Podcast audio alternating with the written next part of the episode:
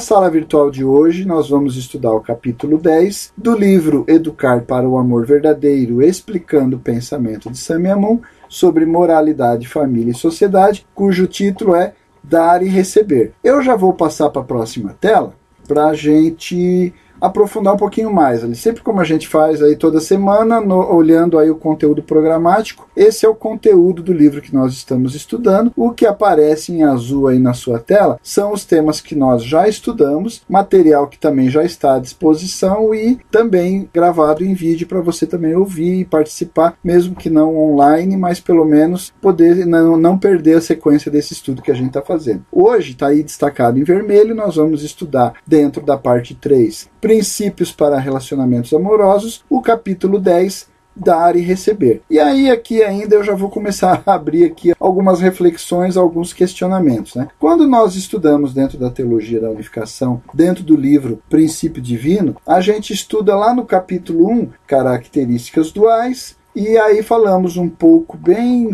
resumidamente, mas é um pouco mesmo, sobre dar e receber, sobre a ação dar e receber. O estudo do princípio divino ele dá muita ênfase no fundamento de quatro posições, ação, origem, divisão, união e fundamento de quatro posições, mas aí hoje eu vou mostrar para vocês que a gente precisa entender um pouquinho melhor sobre dar e receber. A ação dar e receber ela tem um papel muito importante e é como a gente está falando ali, né? faz parte desses princípios, né? são essenciais como princípios para os relacionamentos amorosos. Se nós almejamos construir relacionamentos amorosos, um princípio fundamental fundamental para isso é a ação dar e receber, ok? Avançando já para a próxima tela, para a gente não se estender, aquele trechinho que a gente sempre cita de Samyamun, nosso verdadeiro pai, sobre o tema abordado. Ele diz assim, né, esse trechinho diz o seguinte: Amor verdadeiro dá completamente, é total dar, ao grau que definitivamente alcançamos um ponto onde não sobrou mais nada para dar. Depois que alcançamos esse ponto zero, teremos a capacidade para receber muito mais do que demos. Este processo de dar e receber alcançará um equilíbrio que continua para sempre. Relacionamentos de dar e receber produzirão um mundo onde as pessoas vivem para o benefício dos outros, centrando no amor verdadeiro. Então aí fica né, um trechinho para ilustrar a importância e a interação do dar e receber, da ação dar e receber, no que diz respeito à construção desses relacionamentos amorosos, todos eles, obviamente, fundamentados, alicerçados, centrados no amor verdadeiro. Ok? Avançando já para a próxima tela, então, vamos falar um pouquinho mais aí sobre o dar e receber. Em todo o mundo, os jovens gostam de jogar bola com seus pais, adolescentes desfrutam sentar junto para conversar, Jovens namorados se deleitam ao dançar. A qualidade comum de todas essas atividades e muitas outras que a gente poderia usar para ilustrar tem simplesmente o dar e receber, né? Simplesmente dar e receber entre essas pessoas compreende o material de nossas vidas. Certamente isto é a substância de todos os relacionamentos. O que é a conversa, se não um intercâmbio constante de palavras? O que é, por exemplo, um casamento, se não há uma troca permanente de preocupação, cuidado, apoio? Através deste intercâmbio, coração é transmitido para frente e para trás. Dar e receber é assim um segundo princípio universal que compreende e sustenta o amor verdadeiro. Então é esse o objetivo da nossa sala de hoje. A gente vai aprofundar um pouco mais aí o entendimento do dar e receber, até porque nessa frase que a gente leu no, na tela anterior, ele dá bastante ênfase no dar. O reverendo Moon sempre diz assim, é que a gente tem que dar, dar novamente, dar outra vez, esquecer o que deu e continuar dando. Então parece que no dar e receber a ênfase está somente no dar. Mas a gente precisa perceber, e ao longo da sala de hoje nós vamos chegar a essa conclusão, que até mesmo o receber é importante. Ele demanda uma postura, uma atitude, uma ação específica para que o dar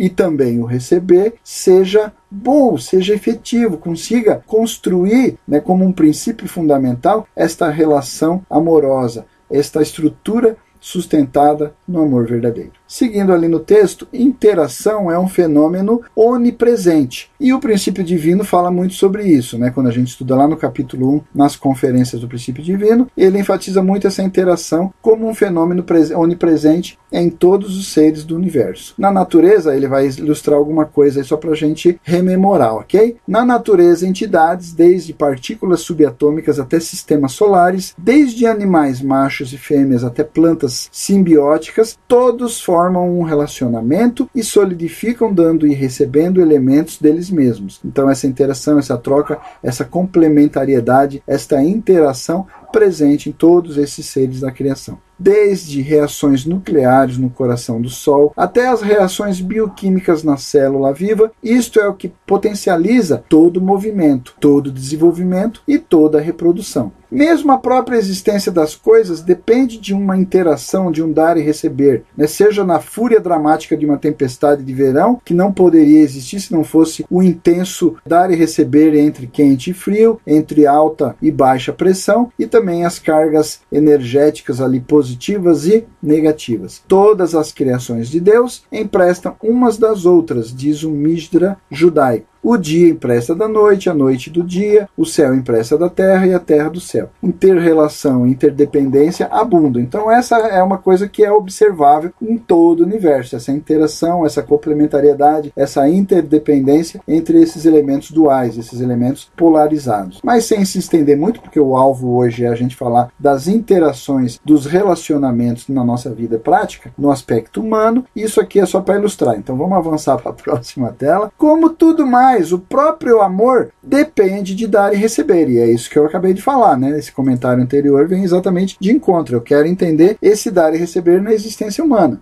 no aspecto da construção de relacionamentos amorosos. Então, comunicação, apoio, trabalhar, atuar em conjunto, até mesmo a gênese do amor repousa, suporta, se apoia sobre este relacionamento dar e receber. A interação inspira afeição simplesmente trocar algumas palavras com o motorista de ônibus todos os dias, já vai criando ligações suficientes que o passageiro sente falta se mudar da rota, né? Se pegar um outro ônibus, se mudar um horário, se o motorista tiver de folga, né? Porque você vai criando nesse dar e receber, nesta interação, você vai criando uma ligação. Por mais que seja um dar e receber muito superficial, mesmo, mesmo que ele seja bastante sutil, ainda assim ele vai criando esses laços de afeição, de afeto. Seguindo, ele diz: retornando ao parque da infância, infância, o jovem pode sentir saudade do lugar modificado onde ele jogou bola quando criança. Aí vem toda aquela fase de nostalgia, né? Você vai para aquela para aquele lugar que você frequentava quando criança, parece que acontece ali meio que um flashback. As memórias vêm. E o interessante,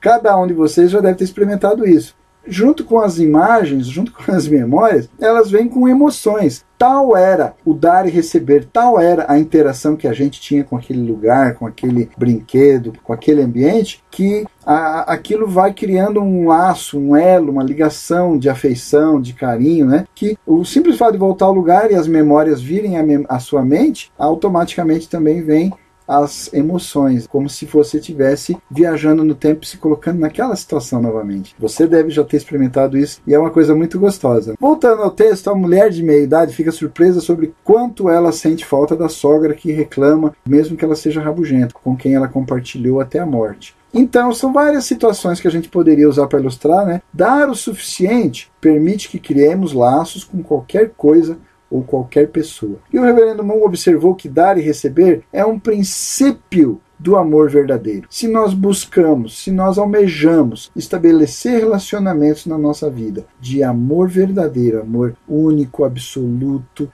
eterno, imutável, impreterivelmente eu preciso estabelecer um relacionamento de dar e receber. Ele é um princípio fundamental. Então ele segue dizendo: Isto é certamente tão universal como é tomado como garantido. No entanto, em famílias humanas, isto nem sempre está fluindo e nem sempre é satisfatório. Então aqui nós vamos explorar várias características do efetivo dar, entendendo reciprocidade, né, como um dar altruísta, iniciativa, o aspecto de ser confiável e ético, mas também, e é como eu já falei, a importância de receber bem, a efetividade de receber. Observe aí na sua tela esse gráfico, né, mostrando as interações. Deus lá no alto, ainda na sua unicidade, a gente percebe a interação, a complementariedade de características duais também. E isso manifesta na natureza especificamente no caso da relação humana, aí né, os bonequinhos exemplificando um homem e uma mulher. Observe, a minha ênfase é o seguinte: observe que ali existe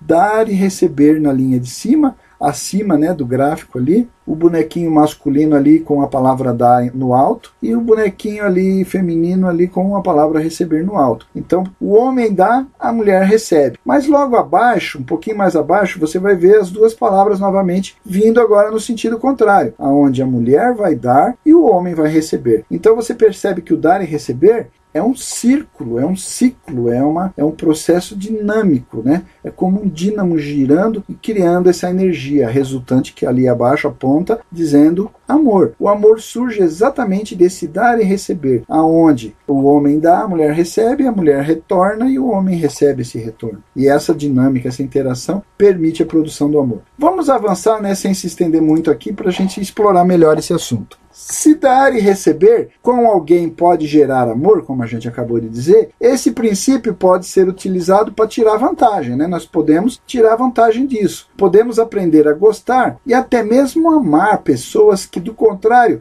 jamais escolheríamos estar junto. A, a, vida nos coloca em relacionamentos, né, por exemplo, no trabalho, na faculdade, na nossa vizinhança, cunhados, né, parentes que vão sendo agregados à nossa família, né, mas que, na verdade, se você tivesse escolha, você jamais iria encontrar com aquela pessoa, não é assim? Às vezes, passageiro que senta do seu lado no ônibus ou no metrô, é, na fila do banco, é, no, na fila do caixa do supermercado. A gente cria determinadas interações, a gente cria determinados relacionamentos. E esse dar e receber, ele é importante porque a gente vai aprender a gostar, a vencer as nossas limitações, ampliar o nosso escopo de relacionamentos. Se você se lembrar, ao longo das demais salas virtuais anteriores, a gente tem falado exatamente sobre isso. O poder que o ser humano tem e a demanda, na verdade, da natureza humana de cada vez mais tentar ampliar o escopo dos relacionamentos. A gente aprende relacionamentos dentro da nossa família, com o irmão, com a irmã, com o irmão mais velho, a irmã mais nova, depois com os pais. Mais adiante, a gente já vai estar na posição de cônjuge, quando a gente estabelecer as nossas próprias famílias. Depois, aí, a partir daí, vem o resultado inevitável que é a paternidade, então a experiência do amor, o exercício do amor. Mas quando a gente amplia isso para a sociedade, todos esses relacionamentos são novamente vivenciados. Quando a gente tem os nossos colegas de trabalho representando simbolicamente os nossos irmãos e irmãs, quando estabelecemos uma relação com um subordinado, uma pessoa mais jovem na posição de um irmão mais velho, ou em relação a uma pessoa mais velha, um professor, um chefe, você se coloca na posição do irmão mais novo, aceitando, a se subordinando,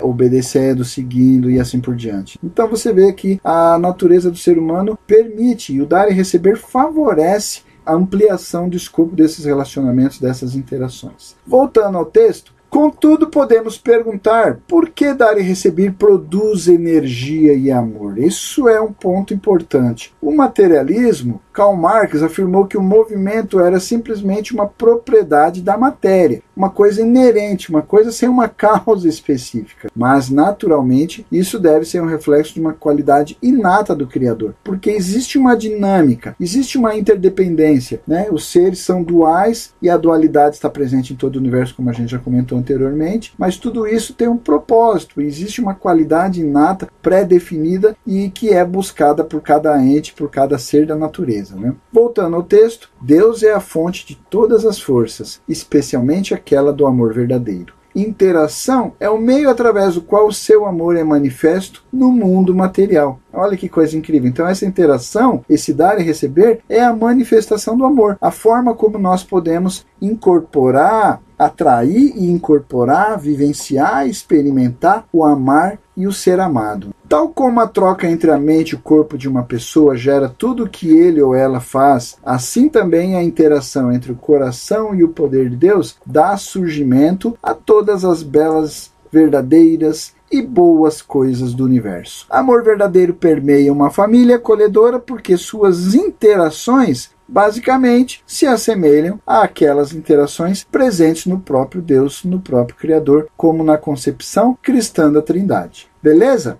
Vamos avançar mais um pouquinho aí para melhorar esses conceitos. Vamos falar sobre reciprocidade. A importância da reciprocidade. Olha só, a Bíblia observa que um homem colhe o que semeia. Tá aí um exemplo simples, um exemplo clássico, um exemplo sagrado da importância, inclusive da sacralidade desta reciprocidade. Porque você só pode colher o que você semeia. É um dar e um receber, né? É uma interação nesse processo. E com a mesma medida com que medirdes, também vos medirão de novo. Um provérbio diz: Todo aquele que faz uma cova cairá nela aquela coisa do retorno também, né? Tem algumas pessoas que falam, usam essa teoria do retorno, né? Ah, mas o que você faz, o que você investe é o que você vai receber em troca, né? Como diz ali o Gálatas que a gente acabou de ler. O homem colhe o que semeia. Então tudo aquilo que faz uma cova vai um dia cair nela. O hinduísmo chama isso de karma. O psicólogo M. Scott Peck, ele fala do processo estranhamente circular do amor. E é interessante, né, dizer esse processo estranhamente circular, porque sem perceber ou sem adotar, sem procurar dar essa conotação que nós estamos dando deusista a esse pensamento, ele ainda assim falou que o processo de amor, o processo de amar, é um processo também circular. Uma via de mão dupla, um fenômeno recíproco pelo qual o recebedor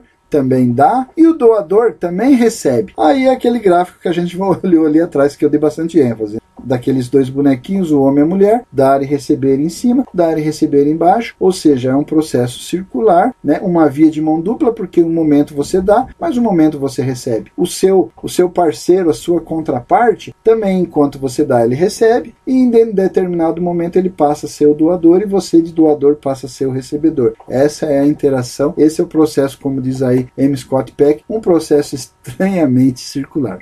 Isto ecoa também na sabedoria popular. Você vai tirar dali o que você coloca ali. E se você quer um amigo, seja um. Então aquela questão da reciprocidade não é uma novidade. A gente criou um conceito, a gente aprimorou esse conceito, mas é uma coisa que até mesmo a sabedoria popular, até os mais antigos, né, outras tradições religiosas, como a gente já citou ali, até mesmo pessoas sem uma, um embasamento teológico, mas usando a sua área de conhecimento, todo mundo vem de encontro a essa estrutura da reciprocidade, uma coisa presente na nossa vida cotidiana. De fato, se você quer ter respeito, se você quer ter riqueza, poder ou qualquer outro objetivo, o truque basicamente é dar o mesmo aos outros. Dá para poder receber. Agora a gente vai falar um pouquinho melhor sobre isso mais adiante. Isso não é uma barganha, isso não é uma permuta, tá bom? Não é uma barganha, não é uma permuta. Eu vou dar porque eu quero receber. O objetivo é receber? Então não vai funcionar. O Novo Testamento, o texto segue dizendo, afirma: Quem recebe um justo na qualidade de justo receberá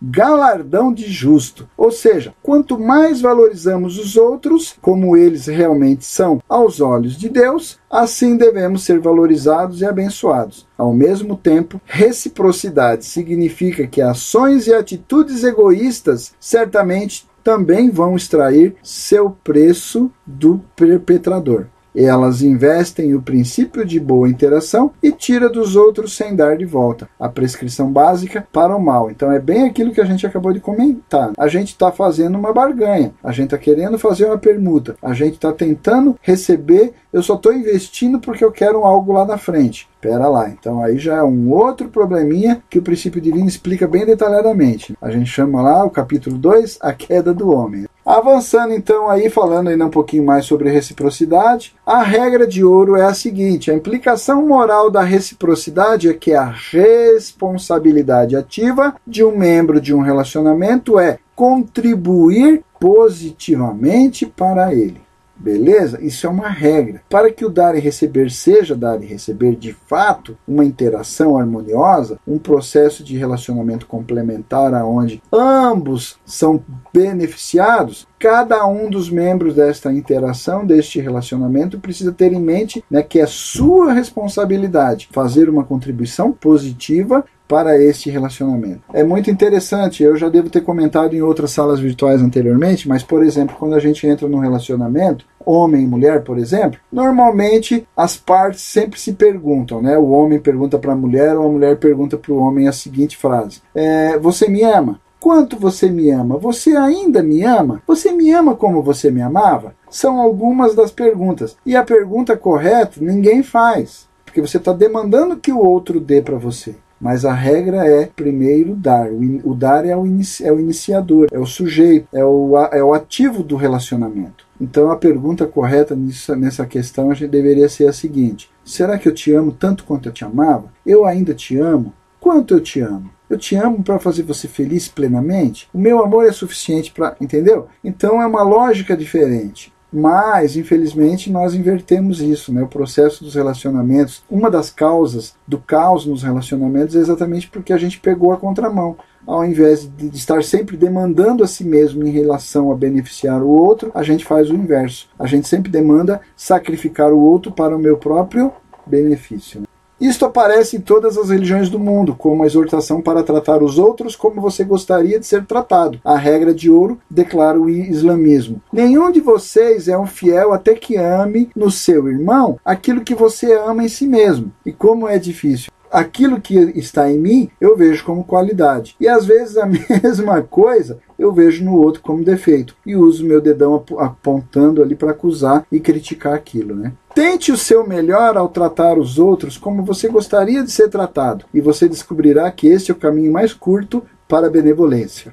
É a versão ensinada por Mêncio. O hinduísmo também adverte: uma pessoa não deve se comportar com os outros da forma que seja desagradável para si mesma. Esta é a essência da moralidade. O sábio judeu também ensinou: o que é odioso para você, não faça para o seu próximo. Esse é todo o Torá. E Jesus complementou isso dizendo lá em Mateus: ame o seu próximo como a si mesmo. Então você vê ilustrando aí em várias religiões, em várias doutrinas, em vários pensamentos bastante diferentes, coisas que são convergentes. A ideia de que aquilo que eu não quero para mim, eu não devo fazer para o outro, e vice-versa. Aquilo que eu gostaria que fosse feito para mim, eu devo primeiramente fazer para o próximo. Vamos avançar então? Próxima tela. Vamos falar agora especificamente e de forma peculiar, de forma específica, sobre cada uma dessas ações. Né? Dentro da ação dar e receber, nós vamos falar primeiramente sobre o dar. Então nós vamos começar aí, inicie dando, né? é o título desse, dessa parte aqui. Dar como uma forma de viver é mais do que simples generosidade. Não entenda, jamais conceitue, jamais coloque nas suas anotações como um conceito que dá significa ser generoso. Ah, eu vou dar porque aquela pessoa está precisando.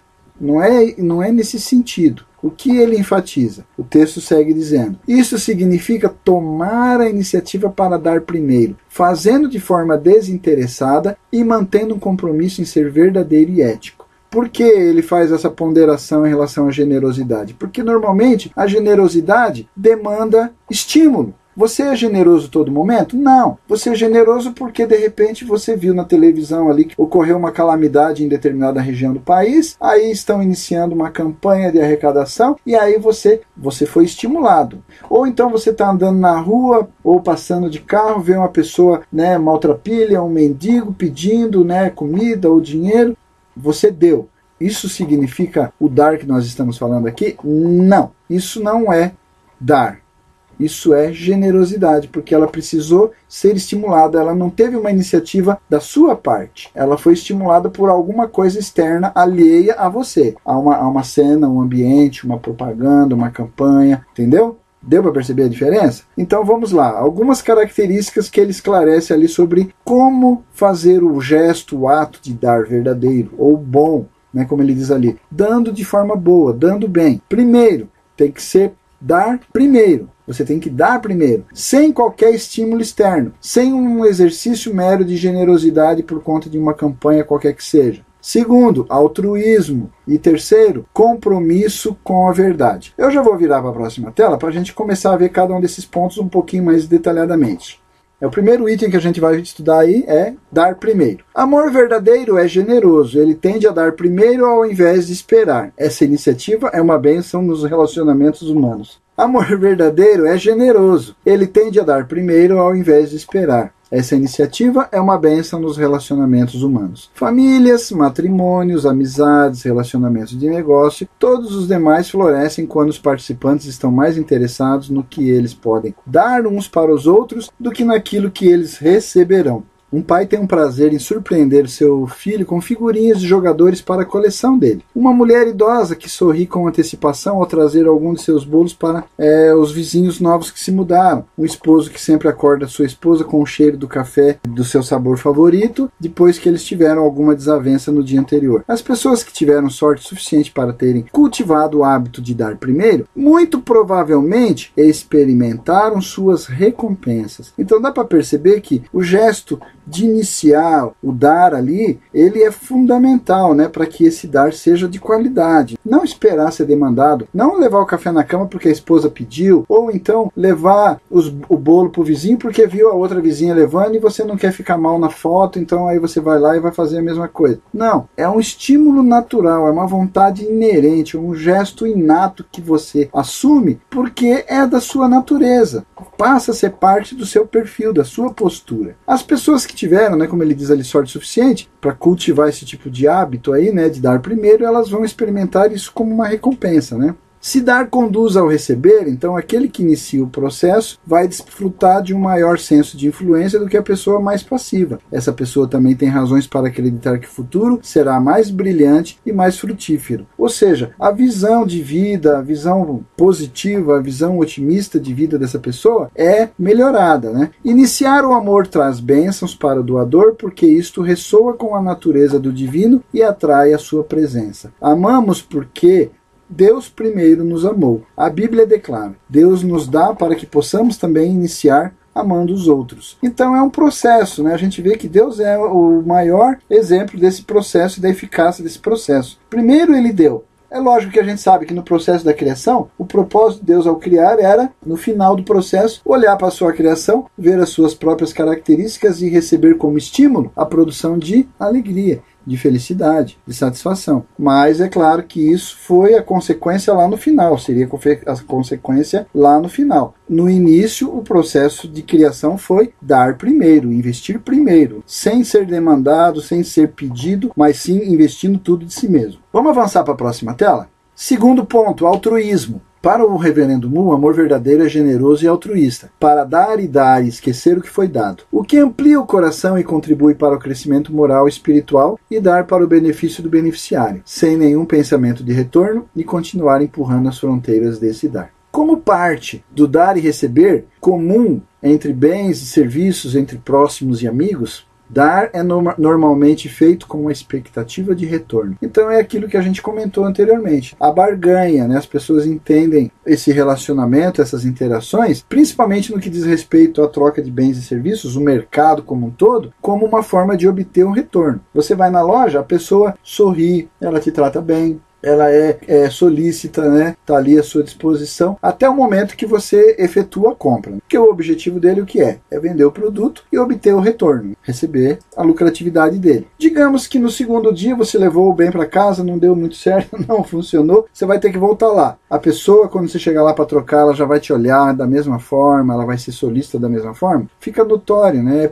Você percebe que, infelizmente, as relações só tinham um objetivo, era a expectativa do retorno. Meu, o meu retorno, aquilo que você tem para me dar infelizmente. Então, seguindo ali, o jantar realizado para retornar convites anteriores, a ferramenta emprestada com o acordo tácito de empréstimo semelhante, a doação feita para obter o nome publicado no mural da igreja, tudo isso né, não é um gesto de dar altruísta, mas sim uma barganha, não é um dar incondicional. E você está estabelecendo condições. Ah, eu vou fazer a doação porque diz que vão colocar o nome da gente lá no mural da igreja e se meu nome não estiver lá, o pessoal já vai ficar me olhando meio assim não é um gesto altruísta, não é um dar incondicional, é um dar focado num objetivo, numa expectativa de retorno seu.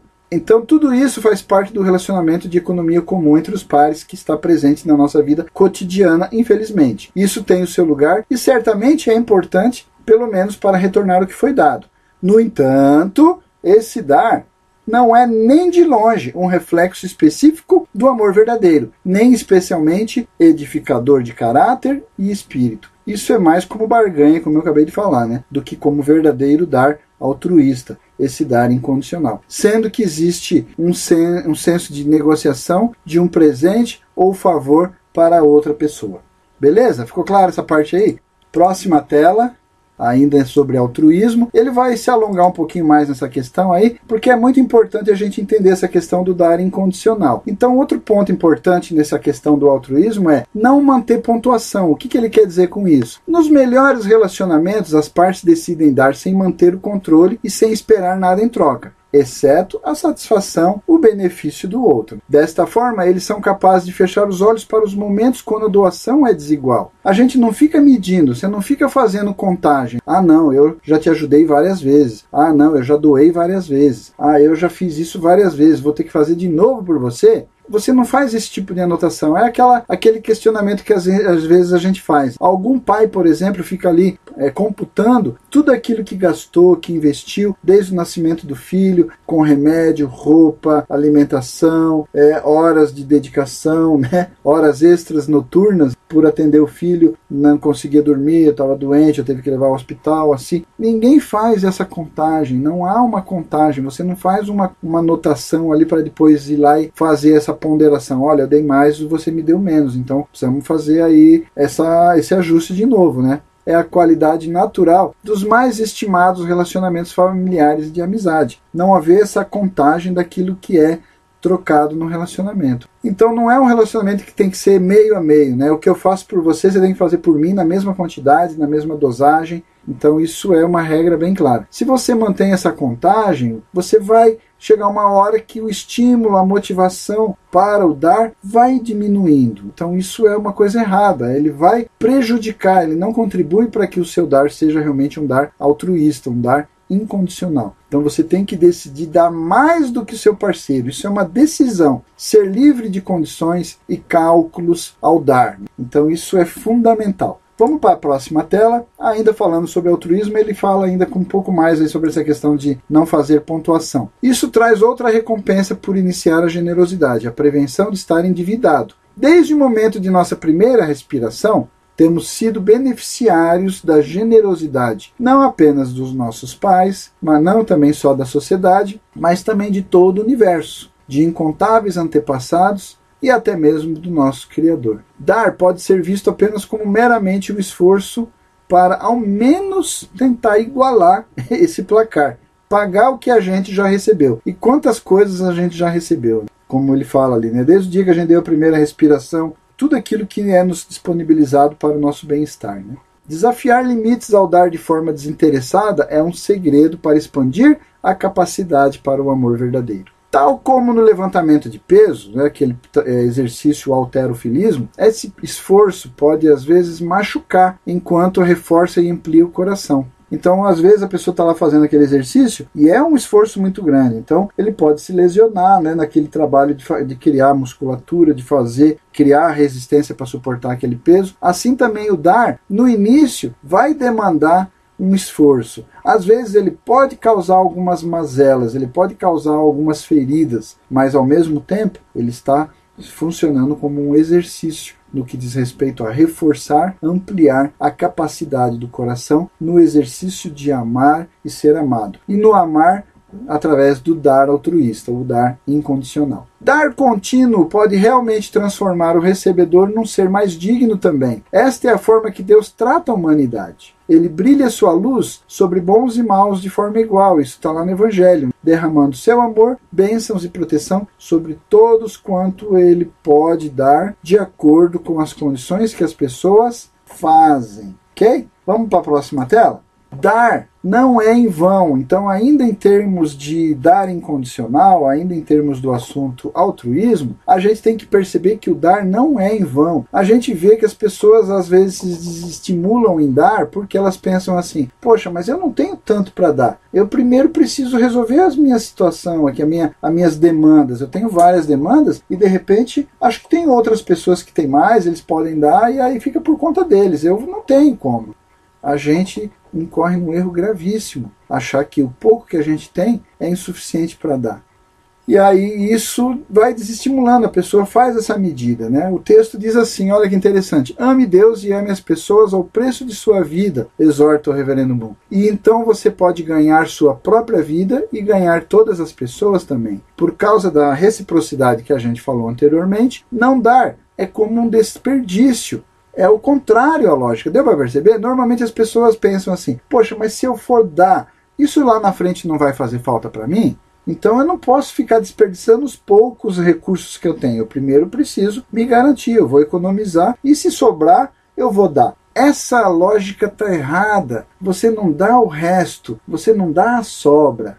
É, é diferente. Ele diz exatamente, o reverendo Mundo diz que o não dar que é desperdício. Ações de bondade, generosidade, caridade, polidez e utilidade redundarão em crédito e retorno para uma pessoa, como sempre, uma bênção. Até mesmo pensamentos e sentimentos irradiados para o universo, oração é o clássico exemplo disso, não voltam de mãos vazias. Uma frase interessante, né? Você já deve ter visto essa, né? A rosa deixa sua fragrância nas mãos de quem a dá. Então, bondade sempre retorna, multiplicando bondade e bênção.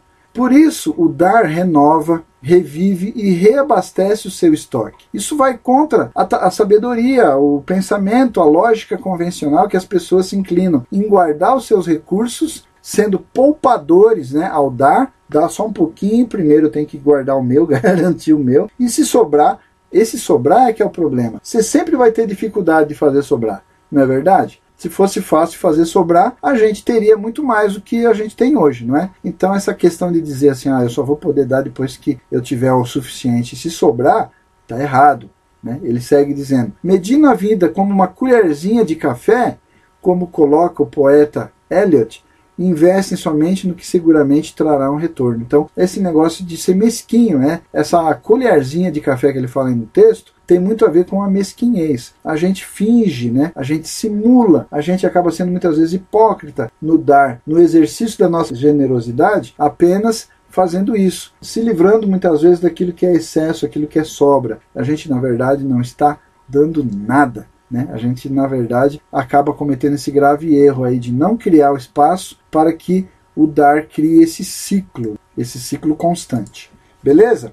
Aí ele ainda continua dizendo aí sobre essa questão na próxima tela. As pessoas têm medo de dar para que não se tornem desprovidos, né? Como eu acabei de falar, ironicamente o que acontece de fato é que esses medos acabam sendo confirmados. No caso deste tipo de dar, o autor observa: o princípio de reciprocidade não é plenamente ativado e o doador não multiplica e não retorna.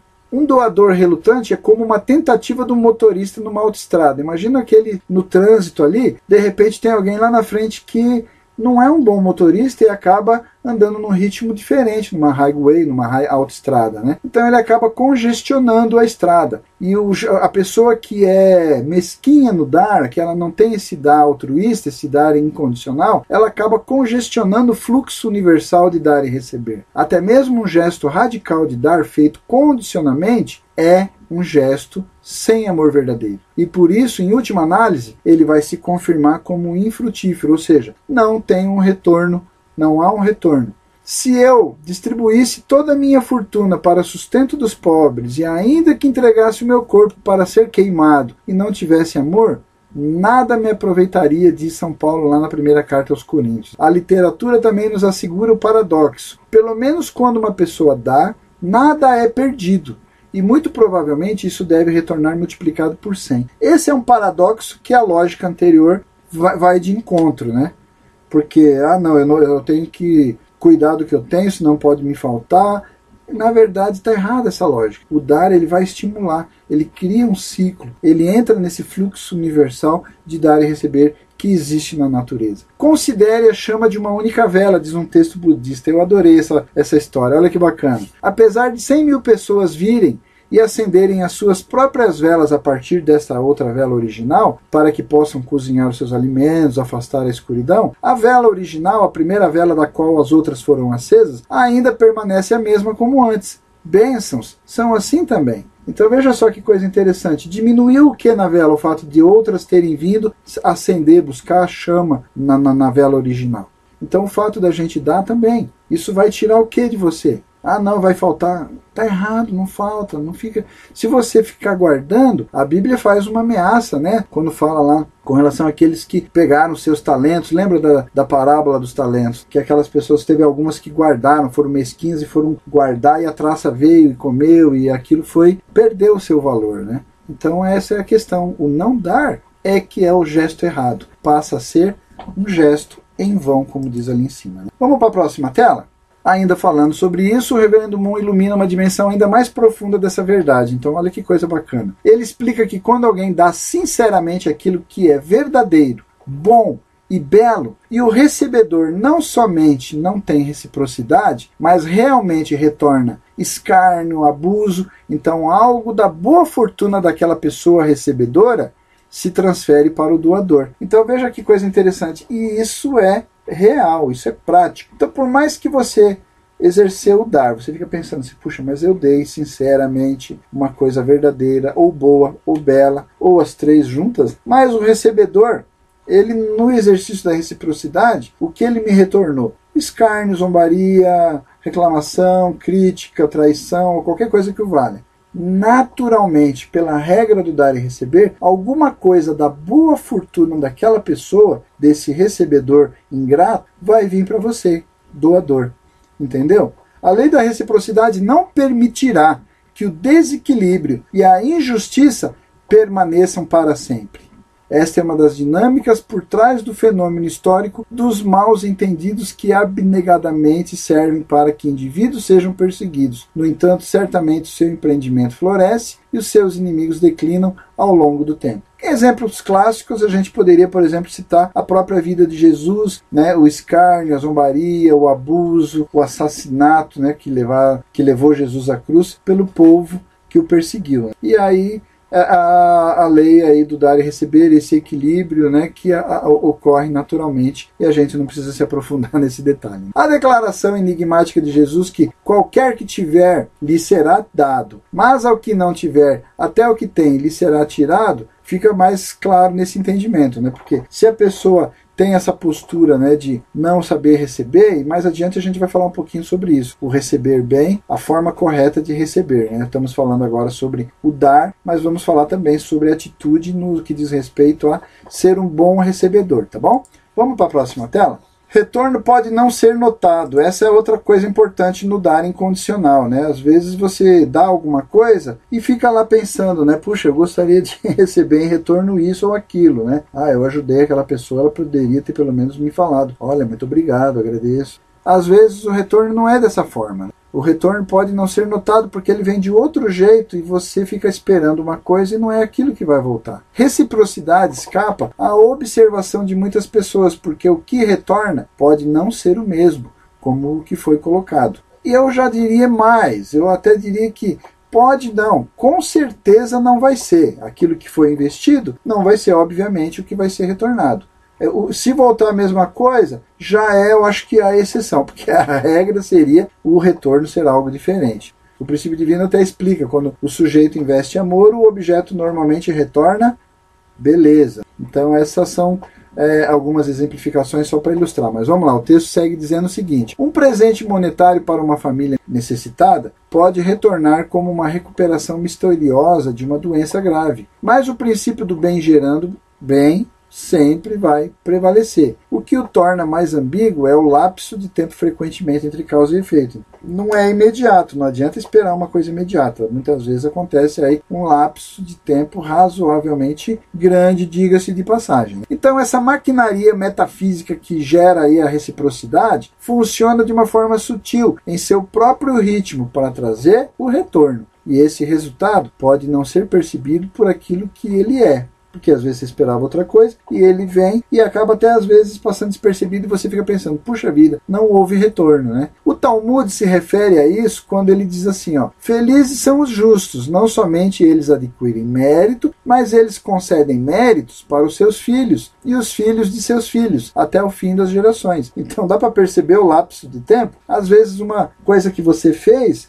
vai ser colhida, vai ser retornada, vai ser é, no equilíbrio da justiça do dar e receber lá na frente para os seus filhos, para os seus netos, nas gerações que virão. Este é o motivo pelo qual, quando tentamos entender justiça na vida de uma pessoa, é prudente considerar como boa fortuna pode muito bem ser os frutos do que os antepassados fizeram, do que os antepassados deram. E assim a própria generosidade da pessoa pode também ser simplesmente pagada de volta como uma dívida, né? Está sendo paga de uma dívida. Então dá para perceber, né, esse lapso de tempo e o retorno, né? Então, ah não, não, eu faço porque eu quero receber. Pera lá, você pode pensar de uma forma mais altruísta ainda, pensando, eu estou fazendo para beneficiar, para deixar um legado positivo para as próximas gerações. Beleza? Vamos avançar para a próxima tela. Terceiro item aí do, é, do dar bem é o compromisso com a verdade. Dar e receber precisa ser fundamentado, alicerçado, apoiado, sustentado na virtude. A ideia de Aristóteles de amizade significava que, além do prazer e da realização, um componente essencial de todos os bons relacionamentos é o compromisso com a verdade ética. Amigos verdadeiros defendem um ao outro de forma responsável, como um padrão moral, um compromisso compartilhado com o bem. Ou seja, ele quer dizer o seguinte: amor verdadeiro envolve carinho e aceitação incondicional. Sim, mas não ao ponto de desculpar o erro, ok? Então nós somos amigos. Aí de repente você resolveu fazer um assalto. Você acha que para eu ser um bom amigo eu tenho que encobrir, ser o seu álibi, ser o seu cúmplice?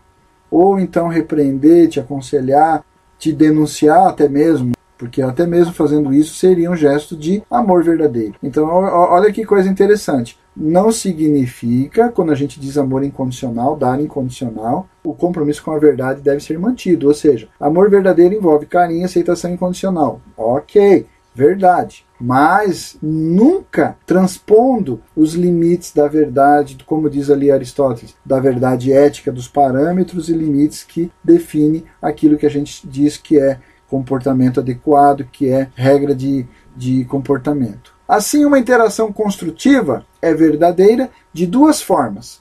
Quais são essas formas? Primeiro, ela é honesta e sem culpa. Não há nenhum motivo oculto, nenhuma manipulação para alguma vantagem pessoal, ok? Segundo, ela é ética, fundamentada na verdade moral. Lembramos a descrição de São Paulo sobre amor verdadeiro. Ele não se alegra na injustiça, mas se regozija com a verdade. Ok? Beleza? Vamos avançar para a próxima tela? Agora vamos falar sobre receber, tá? Fechamos aí o dar, acho que ficou claro, né? Muitas coisas já são conhecidas, então eu passei um pouquinho mais rápido. Mas vamos observar, como eu falei no início, a gente dá muita ênfase no dar, né? O dar, como eu comentei ali, né? Dar, dar de novo, novamente, esquecer que deu e outra vez dar. Né? E aí falamos todas essas características importantes no gesto de dar como doador, mas precisamos perceber que a postura de quem recebe também tem regras para que o receber também seja bom, para que ele seja pleno. Estivemos elaborando né, até agora sobre as qualidades do dar, mas no outro lado de qualquer interação está, obviamente, a receptividade. Ser capaz de receber bem, ou seja, graciosa e de forma apreciativa, é uma arte, é uma habilidade tão vital como aquela que acabamos de descrever sobre dar. O que significa receber bem fica claro a partir da experiência de alguém ter apreciado, por exemplo, o presente de uma pessoa. Essa recepção inspira o doador a querer dar novamente. Ao mesmo tempo, isto renova a capacidade do recebedor de ser capaz também de dar em retorno. Ok? Deu para perceber? Essa interação tem posturas para que ela ocorra de forma plena, constante, se perpetue, né? Não seja uma coisa que aconteceu uma vez só, foi uma experiência ruim, foi uma experiência traumática. Eu não quero não porque me dei mal, fui prejudicado, não foi legal. Não, para que ela seja uma experiência animadora, motivadora, como ele acabou de descrever ali, né? Que se, por exemplo, na forma de receber, o doador seja estimulado a continuar dando, eu também na posição de recebedor, tendo essas características, você também capaz de dar em retorno, e esse ciclo se perpetua, ele vai continuar. Há dois passos basicamente em falso que as pessoas fazem ao considerar o receber. Então, olha só, cuidado com que são pedras de tropeço, tá bom? O primeiro é falhar em receber suficientemente o que alguém está dando, não valorizando-o plenamente. E, portanto, não sendo responsivo adequadamente. A gente não entender, não conseguir valorizar aquilo que a pessoa está dando, não entender, né? Mas a gente vai falar um pouquinho mais detalhadamente sobre isso quando falarmos ali sobre o recebendo bem, né? O outro passo ali em falso é não deixar-se estar na posição de receber em primeiro lugar. Às vezes a gente, para tentar assumir o controle, para ter uma certa influência, a gente quer doar, dar para que os outros devam favores para mim e eu me sinta no controle. Mas isso também não é a melhor postura. Muitas vezes, a sua posição de estar recebendo não significa que você seja carente, menos favorecido, é, dependente é, ou qualquer coisa semelhante. Não, não é nesse sentido. Por isso, ele fala sobre a importância de não deixar abandonar essa posição de receber, não querer estar nela. Porque alguém tem que ser o recebedor, estar na posição receptiva dentro de um dar e receber. Né?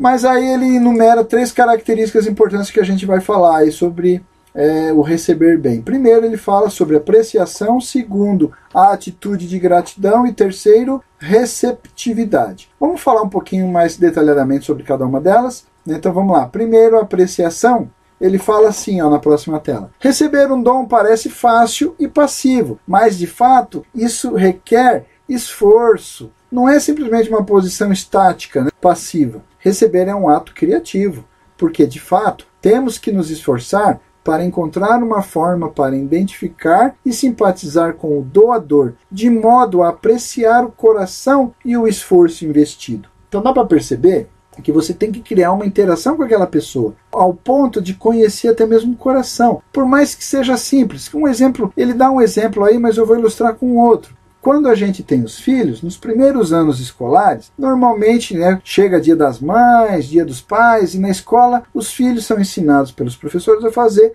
presentinhos, coisinhas muito simples, não é? Às vezes vai lá, corta, recorta, dá, faz um desenho ali com a mão ainda trêmula, tá recém-alfabetizado e tal. Aí o filho ou a filha chega em casa com aquele presente para você, mãe, para você, pai, entrega aquilo você nunca mais esquece aquilo, você carrega aquilo pelo resto da vida. Aquilo ali é um tesouro que não tem preço. Apesar de ser um papel ali mal desenhado, escrito com letras tortas, né? Às vezes você percebe que teve até a mão da professora ali ajudando a criança a escrever mas você tem uma conexão de coração que aquilo passa a ser uma coisa tão preciosa. Deu para entender essa questão que ele está falando ali? De você ter essa interação, identidade, simpatia com o coração do doador, com o esforço investido.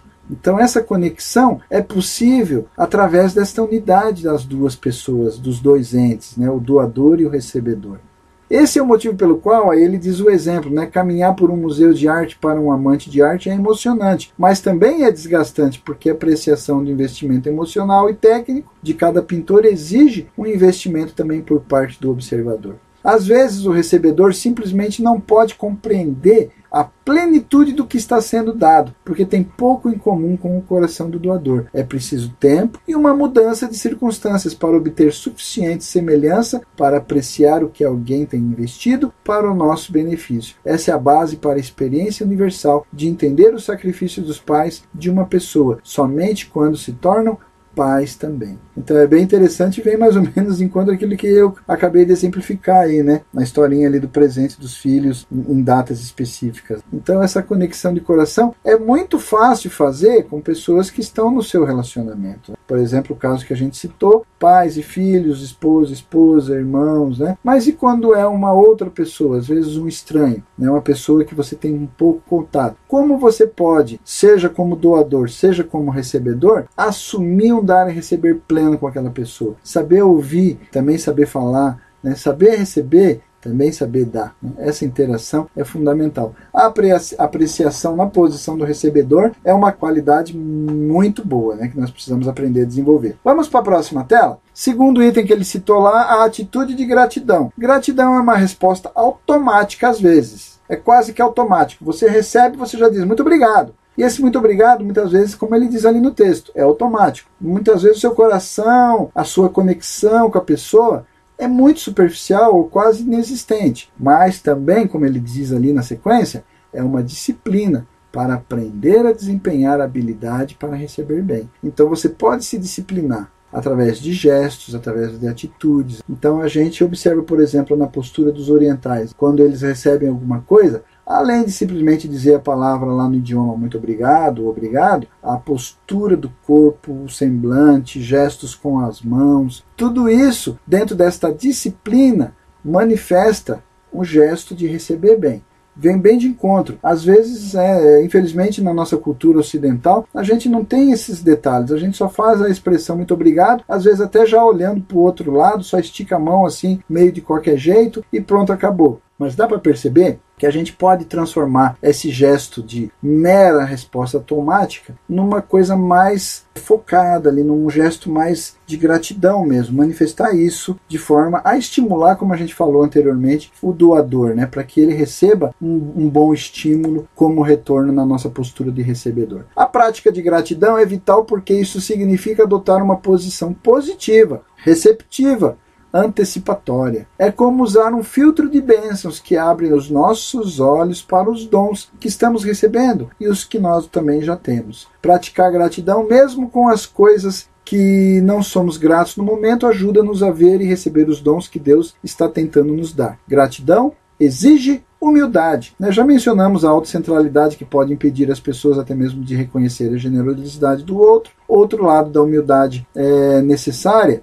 também é reconhecer quando algo é possuído de forma desmerecida, um dom, não um direito. Né? Então essa questão da gente receber as coisas, né? porque ah não, porque meu pai é rico e aí eu já nasci numa família rica, nunca passei por dificuldade e aí eu acho que isso passa a ser um direito, me dá uma posição melhor do que os outros. Não, não é um direito, né? É um dom. Direito todos deveriam ter, às vezes por situações da vida cotidiana, mas a gente tem que entender essa questão de merecimento, não tem nada a ver, né? A gratidão, ela vai forçosamente, por conseguinte, construir dentro do nosso caráter humildade para respeitar as pessoas em detrimento de qualquer outra coisa. Seguindo aí para a próxima tela, receptividade.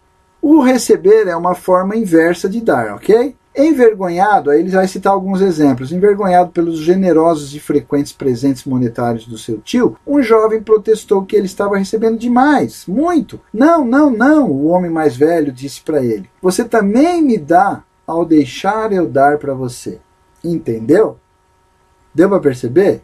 Ele dava porque ele recebia algo em troca. Não era o dinheiro, obviamente, mas a possibilidade, sei lá, de ver o sobrinho estudando, usando aquele dinheiro para uma coisa boa, fazendo um bom uso dele, se alimentando direitinho, né, podendo dedicar o tempo ao invés de ter que trabalhar, poder só estudar e se formar. Isso é a satisfação que o recebedor precisa enxergar. Essa é a capacidade de receptividade, não a receptividade interesseira de tirar do outro e me dá bem. Mas vê que o gesto que o outro faz, se eu tentar interromper, vai prejudicar ele. Né? Nesse ciclo, ele precisa fazer isso e a gente tem que aceitar. Às vezes a pessoa vem conversar com você, ela fala, fala, fala, fala e você não tem nada para dizer para ela. Aí você fica frustrado, puxa, mas acho que ela veio pedir um conselho. Às vezes não é isso. Às vezes ela só quer alguém para ouvir mesmo, só para botar para fora alguma coisa. E você recebeu tudo aquilo ali. E você vai fazer o quê? Vai sair contando para os outros? Não, a receptividade, perceber que aquilo é para ajudar a pessoa. A sua posição como recebedor também é como retorno um apoio, um suporte para o crescimento do doador. Receber os dons do outro com apreciação, sejam eles presentes materiais ou de tempo, ou de especialização ou bondade, também é um presente não somente para si mesmo, mas para o outro, como a gente acabou de comentar. Às vezes as pessoas têm dificuldades de deixar o papel de doador para se permitir receber. Isso é o mais clássico. Elas sempre desfrutam dar, em parte porque isto as mantém no controle elas podem determinar a natureza de suas próprias transações com os outros, elas podem evitar serem vulneráveis, dependentes de ter que reconhecer suas próprias fraquezas e necessidades. Por isso, ela se apoia na posição de doador e qualquer possibilidade de ser um recebedor assusta, né? ela se sente ameaçada, ela se sente exposta, como se fosse um gesto de fraqueza, de dependência, de incapacidade ou coisa semelhante. Seguindo aí para a próxima tela, ainda para falar um pouquinho mais aí sobre receptividade, ele diz assim: considerar essas questões de receber nos auxilia a reconhecer quão humilde e receptivo é o Deus Criador, nosso Pai Celeste. Ele sempre busca receber nossas ofertas graciosamente, a despeito de nossa inadequação.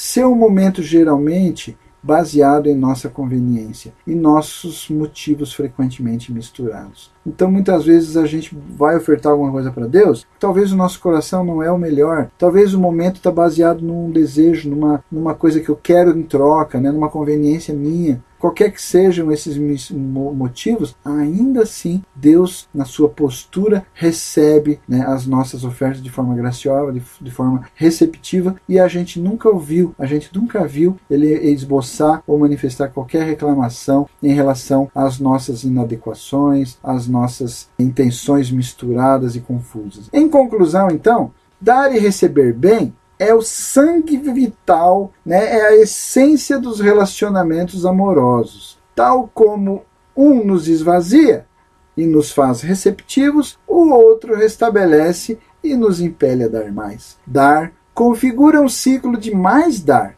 porque a alegria que isto gera é a sua própria recompensa.